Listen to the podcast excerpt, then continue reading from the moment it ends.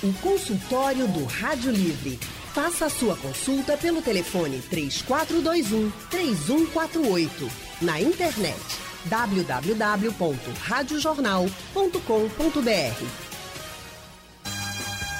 No mundo inteiro, gente, desde o início da pandemia, os idosos são uma grande preocupação dos especialistas. A gente sabe que o novo coronavírus não escolhe cor, idade nem classe social. Pode acometer qualquer pessoa. Mas se essa pessoa for idosa, as chances de complicações podem ser ainda maiores. Não é regra, mas pode sim. E por isso que as primeiras doses das vacinas estão direcionadas para os idosos. E é importante que a gente tenha consciência disso para que a gente possa proteger os nossos idosos. Hoje no Brasil nós temos mais de 37 milhões de pessoas com 60 anos ou mais. Então eu vou conversar agora no nosso consultório de hoje com a enfermeira que tem pós-doutorado em epidemiologia, Ethel Maciel. Muito boa tarde, Ethel. Seja bem-vinda ao consultório do Rádio Livre. Boa tarde, boa tarde a todos os nossos ouvintes que estão nos acompanhando nessa tarde. Boa tarde a Carla também. Que coisa boa, Ethel. Obrigada por você estar com a gente, disponibilizar um pouquinho do seu tempo e também já dou boa tarde para nossa outra convidada, Carla Núbia Borges. Muito boa tarde, seja bem-vinda ao consultório do Rádio Livre. Boa tarde, boa tarde pelo convite, obrigado pelo convite, boa tarde a todos. É prazer em conhecer a Tel e estaremos juntas falando sobre um assunto tão delicado, tão importante. Agradeço a oportunidade. É verdade, delicado e importantíssimo, né? A gente precisa, de fato, é urgente que a gente cuide dos nossos idosos. E a Carla Núbia Borges, gente, ela é médica geriatra, tá? Ela é titulada pela Associação Médica Brasileira e Sociedade Brasileira de Geriatria e Gerontologia e também mestre em Ciências da Saúde. Então, são as nossas convidadas de hoje. Você que está nos ouvindo também é nosso convidado. Então, você pode participar do consultório do Rádio Livre pelo nosso painel interativo. Entra aí no site da Rádio Jornal ou no aplicativo e manda sua mensagem pelo painel interativo. Você pode também participar pelo nosso WhatsApp. Só pegar o seu celular, abre o WhatsApp, escreve uma mensagem para a gente ou manda um áudio. Não sabe o número ainda do WhatsApp da Rádio Jornal? Eu conto agora. É o 99147 8520. 99147 8520.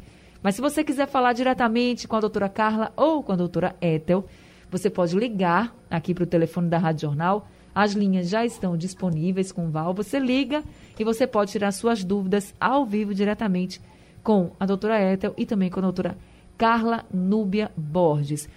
Doutora Ethel, vamos começar com a senhora, porque nós temos mais de 37 milhões de brasileiros com 60 anos ou mais, de acordo com o DIESE, e uma grande preocupação, que é o novo coronavírus. Eu queria que, o senhor, que a senhora falasse por que os idosos precisam ser protegidos urgentemente? Os idosos eles estão na nossa prioridade máxima, porque nós já sabemos nesse momento da pandemia que o impacto maior na nossa curva de óbitos, né, no número de pessoas que vão morrer ainda e que já morreram, depende do nosso controle nesse grupo, principalmente as pessoas acima de 60 anos são, foram as mais impactadas no mundo inteiro e aqui no Brasil também. Foi o grupo que mais morreu, é o grupo que ficou com mais sequelas aqui quando foram internados. Então, nós precisamos proteger esse grupo. A vacinação ela tem dois princípios: você proteger os que mais morrem, você proteger os que mais estão sob o risco de infecção. No caso, os profissionais de saúde. Então, nós começamos em todos os lugares do mundo e aqui no Brasil também, por esses dois grupos, profissionais de saúde e idosos. O que está acontecendo agora no Brasil, e eu sempre digo que a gente tem que fazer críticas para que, que se melhore, né? para a gente fazer críticas para que o programa possa ser readequado, ser melhorado. Como nós temos ah, em torno aí de 7 milhões é, de profissionais de saúde, aquele primeiro grupo de vacinação que o Ministério instituiu lá no início, profissionais de saúde, indígenas, quilombolas e ribeirinhas, pessoas acima de 75 anos e idosos acima de 60 que estavam institucionalizados, eles davam, somavam aí quase 15 milhões de pessoas. Então, para a gente vacinar esse grupo só, a gente precisaria mais de 30 milhões de doses. A gente sempre conta um pouco a mais, porque tem uma perda ali na, nas doses das vacinas, então a conta é um pouquinho maior. Então, precisaríamos de um em torno aí de 30 milhões de doses. E nós começamos a nossa campanha com 6 milhões de doses. Então, a conta não, não, não fechava. E nós precisamos, naquele momento, né, a gente, o Brasil precisou eleger quem ia receber as doses. O que aconteceu é que ficou um pouco descoordenado. Alguns lugares vacinaram mais profissionais de saúde em detrimento dos idosos. E é isso que a gente tem criticado. Né? Nesse primeiro momento, a gente precisava vacinar profissionais de saúde na linha de frente, aqueles que estão em contato, que estão é, atendendo né, pessoas, seja unidade de saúde, é, em, em hospitais, em consultórios, mas existem muitos outros profissionais que não precisariam. Eles são alvo da campanha, mas poderiam esperar um pouco mais e a gente vacinar mais idosos para impactar mais a nossa curva de óbitos. Só para dar um exemplo, eu sou enfermeira, sou profissional de saúde, pago meu conselho, sou professora da universidade, mas eu não estou vendo pacientes, eu estou em atividade é, remota. Então, eu posso esperar um pouco mais para que os idosos possam ser vacinados. É isso que ficou faltando um pouco é, no Brasil, essa definição. Doutora Carla Núbia Borges, hoje, uma das grandes preocupações também, muitos idosos, eles estão ainda à espera né, da vacinação, que a gente sabe que a partir de 60 anos ou mais já é considerado idoso. E aqui, por exemplo, em Pernambuco, a gente tem no estado a vacinação para pessoas de 80 anos ou mais e no Recife a partir de 75 anos. Então, por exemplo, as pessoas com 70 anos ainda não se vacinaram. E nem todos que têm 80, 84 anos aqui em Pernambuco se vacinaram. Então, é, realmente, como a doutora Etel falou, a gente ainda precisa avançar muito nessa questão da vacinação. Sem a vacinação para todos, com muitos idosos economicamente ativos também, outros vivendo na casa de parentes, com parentes que saem para trabalhar, por exemplo, têm seus netos, bisnetos em casa a grande, uma das grandes preocupações é esse contato com as pessoas. Os idosos não estão aglomerando, não é isso, e nem estou dizendo que os familiares estão. Mas os familiares estão saindo de casa, precisam trabalhar, têm contato com outras pessoas. Existe aí uma grande preocupação com essa realidade em que o idoso vive hoje, sem vacina para todos, para todos eles, e com os, tendo contato, tendo que ter contato né, com os parentes que estão saindo de casa para trabalhar, que precisam ter a sua rotina ali, porque é o trabalho, é a profissão da pessoa? Doutora Carla? Sim, é, sim, entendi bem a sua pergunta. É, essa foi uma preocupação e foi uma informação repetidamente feita por todos os órgãos de informação que deveríamos proteger os idosos e que esses idosos tinham que ter distanciamento social. Ah, logo no início da pandemia, né, assim, foi levou-se um tempo para o Brasil entender essa situação, levou-se tempo também para os governos é, instituírem as restrições do, do, do, movimento das pessoas, dos fechamentos dos não essenciais. Depois disso houve uma leve redução da curva, uma leve, mas vieram os feriados, veio o Natal e Ano e esse boom todo que está aí. Nós sabemos que os serviços essenciais continuam, então, as pessoas que estão trabalhando nas farmácias, nos deliveries, nos hospitais, voltam para casa. E essas pessoas têm idosos dentro de casa. Então, assim, como distanciar se essas pessoas precisam trabalhar? Sabemos dessa realidade. Mas a informação sempre foi no tocante de que ter um idoso em casa, quem está fora de casa, quem está trabalhando, deve tomar todos os cuidados quando estiver fora de casa e ao voltar, ao voltar para casa. Porque imagine a logística se tivéssemos que separar todos os idosos das suas famílias. Impossível. É. Idosos acamados, idosos dependentes, idosos cheios de comorbidades, é, separados de suas famílias, seria impossível.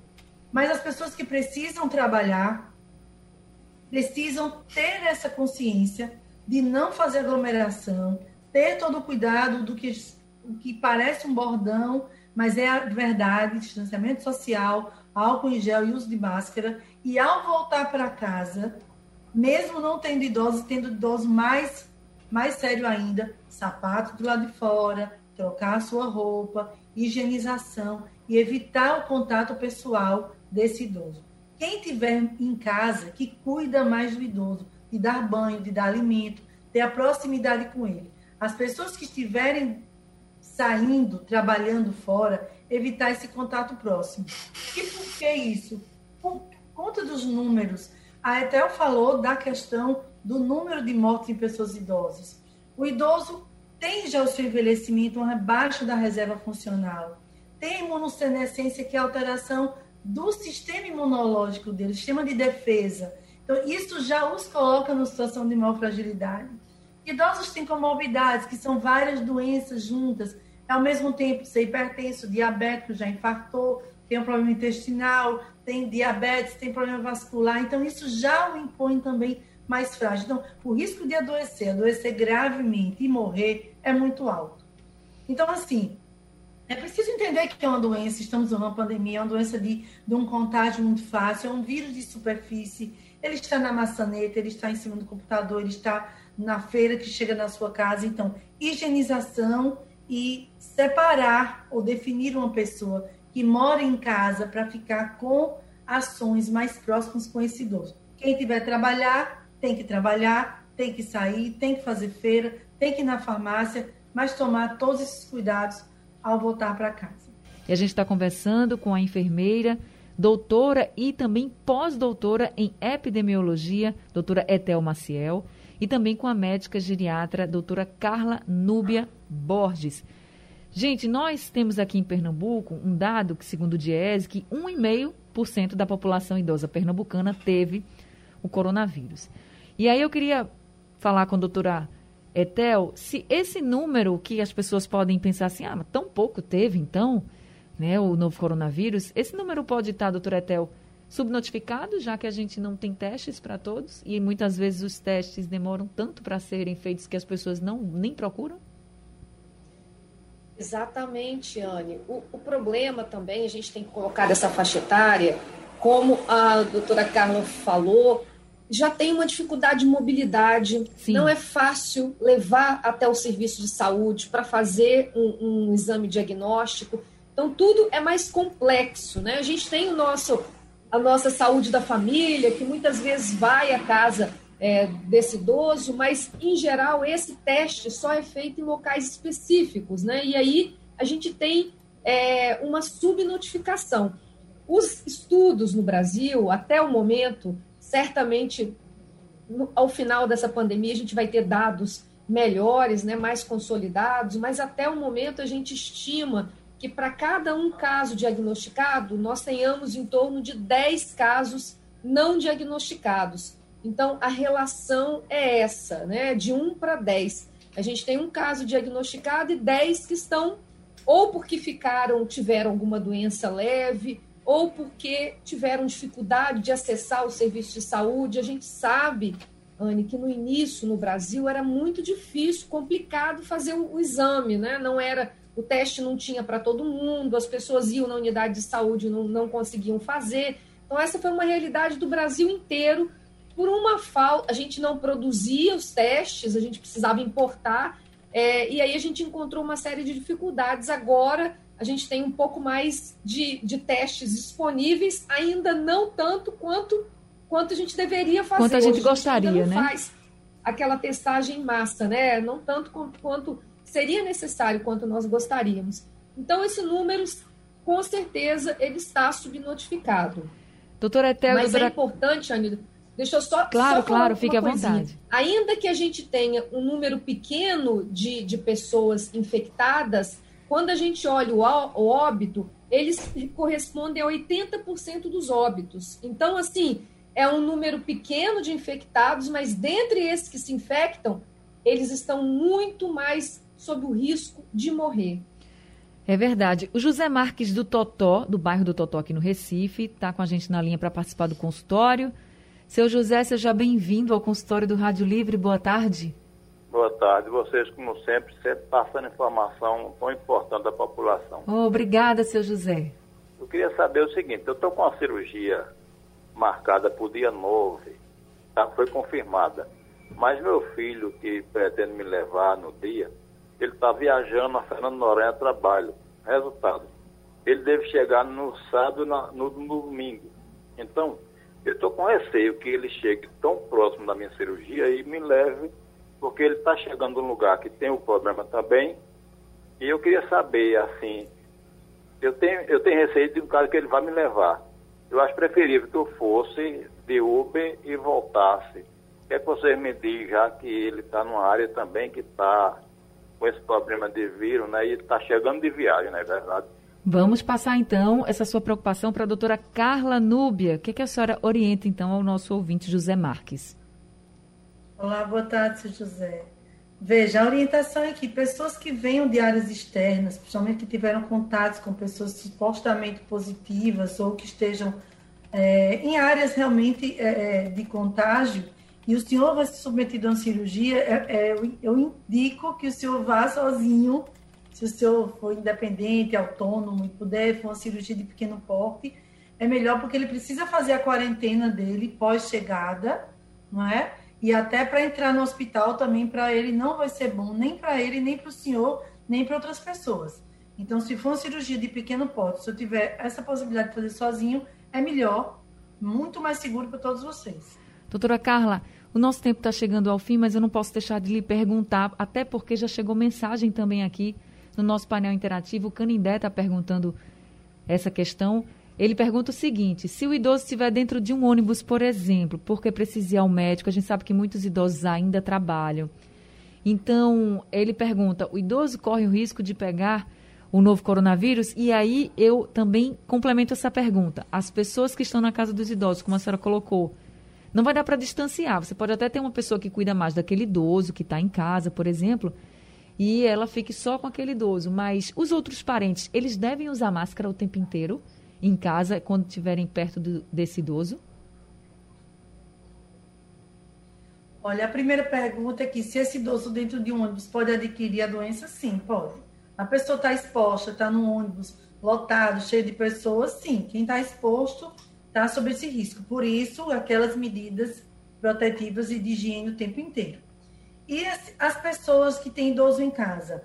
Essa organização familiar realmente muda muito. Você imagina o que 10 pessoas dividirem uma casa com dois cômodos. É muito complicado, nós sabemos é. disso. Quem fica mais em casa deve fazer mais o contato mais próximo com esse idoso, dar banho, trocar uma fralda, dar um, dar um alimento. E fazer com máscara. Porque se ele sair, se ele sair de cá, voltar para casa, usar máscara. Os outros membros que estiverem circulando não ficar próximo desse idoso. Assim, não obrigatoriamente tem que ficar de máscara dentro de casa, mas não fique próximo desse idoso. Quem ficar próximo, sair, sim, de máscara. Doutora Etel. Claro? Claro, pode falar, doutora Carla.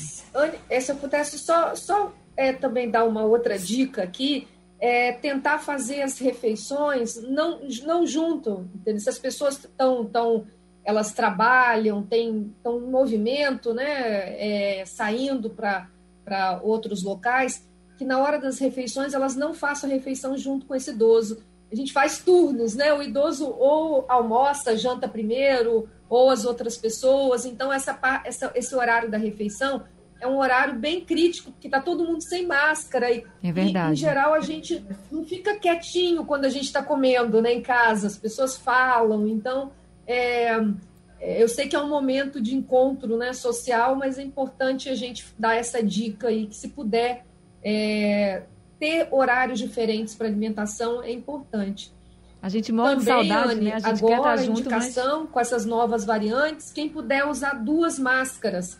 Então, colocar duas máscaras de tecido mesmo, porque elas aumentam a eficiência da filtragem e aí melhoram, quer dizer, te protegem mais. Então, é, é a nova, um novo estudo aí do CDC dos Estados Unidos, a gente está indicando isso também aqui no Brasil. Tá certo. Doutora Etel Maciel, infelizmente nosso tempo acabou. Chegamos ao fim do consultório, mas eu quero agradecer muito a disponibilidade da senhora e também da doutora Carla em conversar aqui com a gente, trazendo essas orientações e esses alertas importantíssimos sobre o cuidado com nossos idosos nesse momento que a gente vive tão delicado. Muito obrigada de coração por conversar com a gente, viu, doutora Etel? Obrigada, Anne. Um, obrigada e um prazer, Carla. Um prazer estar aqui com vocês. Seja sempre muito bem-vinda ao nosso consultório. Doutora Carla, a senhora também que se disponibilizou a estar aqui com a gente. Eu agradeço demais a sua participação, as suas orientações e também seja sempre muito bem-vinda ao nosso consultório. Muito obrigado, prazer também conhecer a Tel, obrigado pela oportunidade. Idosos se vacinem, porque é uma estratégia nossa, uma estratégia do mundo, uma estratégia segura, eficaz. Não esqueçam que precisa tomar as duas doses e precisa de um tempo também para a sua imunidade já estar restabelecida. E precisamos também que a população esteja vacinada. Não pode ser só você vacinado. Precisamos esperar o que a Organização Mundial de Saúde nos orienta, esperar que pelo menos 80, 90% da população seja vacinada para daí termos uma nova etapa de vida, para sermos liberados para uma nova etapa de vida. Então, todos vacinados e aguardar que o mundo esteja vacinado. É Obrigada é pela oportunidade. Obrigada também, as portas estão sempre abertas para vocês. Obrigada. Eu queria agradecer também aos nossos ouvintes e dizer que a produção é de Gabriela Bento, no site da Rádio Jornal Felipe Farias, trabalhos técnicos de José Roberto Camutanga e Henrique Dias e a direção de jornalismo é de Mônica Carvalho. Sugestão ou comentário sobre o programa que você acaba de ouvir, envie para o e-mail ouvinte@radiojornal.com.br ou para o endereço Rua do Lima 250, Santo Amaro, Recife, Pernambuco.